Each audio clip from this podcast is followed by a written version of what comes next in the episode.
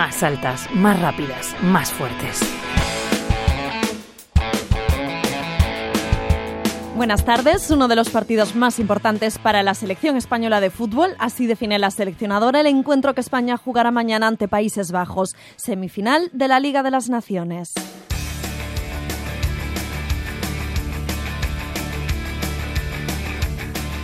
La Roja buscará el pase a la final que trae consigo una de las plazas para los Juegos Olímpicos que se disputarán en Francia este verano. El partido en casa en el Estadio Andaluz de la Cartuja. Monse Tomé, seleccionadora. La Cartuja es un estadio eh, grande, es un estadio donde ya hemos jugado, lo conocemos bien y bueno, sí que mm, animaría a, toda España a animar a la selección. Estamos ante el partido más importante de España en España.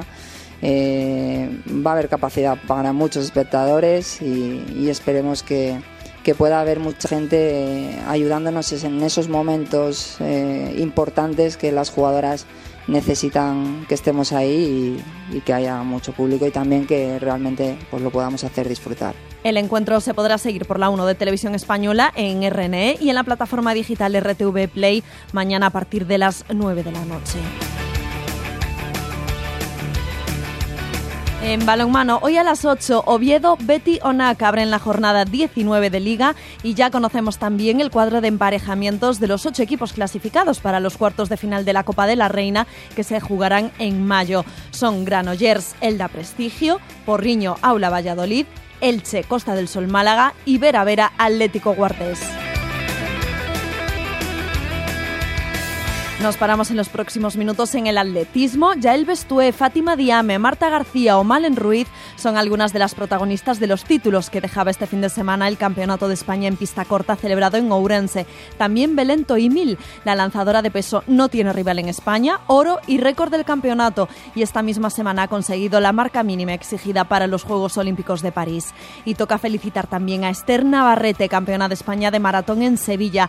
Es su primer título nacional en esta distancia, 42 kilómetros, que terminó en 2 horas y 24 minutos. Además, el resultado le da la plaza de preselección para los Juegos. Tenía muchas ganas ya de obtener una medalla de, oro, un primer puesto en un campeonato de España, que siempre lo he estado peleando, siempre he obtenido segundos puestos, terceros, y, por fin eh, lo he conseguido, he conseguido un sueño, que es ir a unas Olimpiadas, que lo veía más bien inalcanzable hace unos meses, y lo fui viendo un poquito más, más cercano a, medida que iba entrenando. Eh, yo creo que la peor parte es llegar a los 30 y 30, 30 y algo kilómetros y, y, soportar, bueno, ya todo el cansancio que conlleva eso físico y mental, pero sobre todo físico, que tu cuerpo responda bien, que, que en ese momento estés bien, que sigas sin ninguna molestia, bueno, sin una molestia así grande. Y, y que te permite terminar con toda la fuerza. Tengo que decir que iba con, bueno, con molestias a, medida que pasaban los kilómetros, notaba que, bueno, mm, mis piernas iban fatigadas, pero bueno, no tanto como, como pensaba que podría ser. La prueba de maratón exige una gran preparación física y también mental. Ahora Esther Navarrete ya empieza el modo entrenamiento olímpico. La preparación fue muy buena, fue metí muchos kilómetros, metí, fui asimilando muy bien los entrenamientos y, bueno, la parte mental también la he trabajando. Bueno, pues sus tres horas diarias, cuatro, sí que las voy a tener que necesitar. eso por, entrenando y después eh, a, mayores pues eh, necesito recuperar tanto con fisios, con, con otras cosas que, que, también lo sumo a, a mi preparación.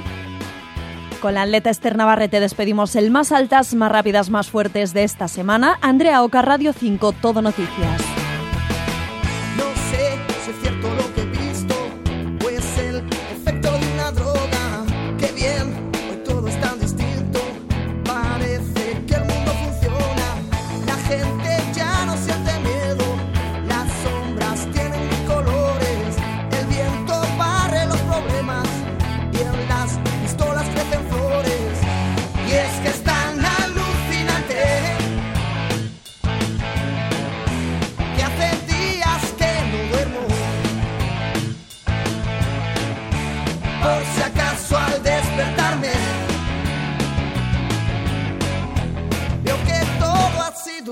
Sueño.